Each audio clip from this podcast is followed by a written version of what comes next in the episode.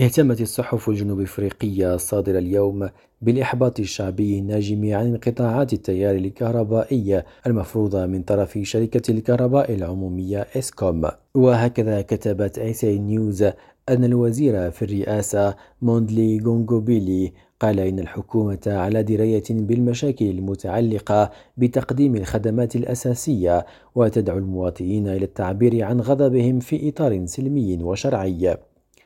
وأضاف المسؤول أنه خلال هذه الفترة الصعبة يجب على المواطنين والشركات والنقابات العمالية والجمعيات أن يعملوا مع الحكومة للتغلب على التحديات الحالية. من جانبها تعتقد صحيفة ذا ميلان جارديان أنه في سياق التوترات الاجتماعية الحالية يمكن أن تتكرر أعمال الشغب التي عصفت بالبلاد في يوليوز 2021 وأضافت الصحيفة أنه بعد 18 شهرا لا تزال هوية الذين خططوا لأعمال العنف والنهب واسعة النطاق مجهولة مشيرة إلى أن هذه الأحداث غير المسبوقة خلفت أكثر من 354 قتيلا ونحو 3 مليارات دولار من الخسائر الاقتصادية. إلياس خلفي ريم راديو جوهانسبرغ.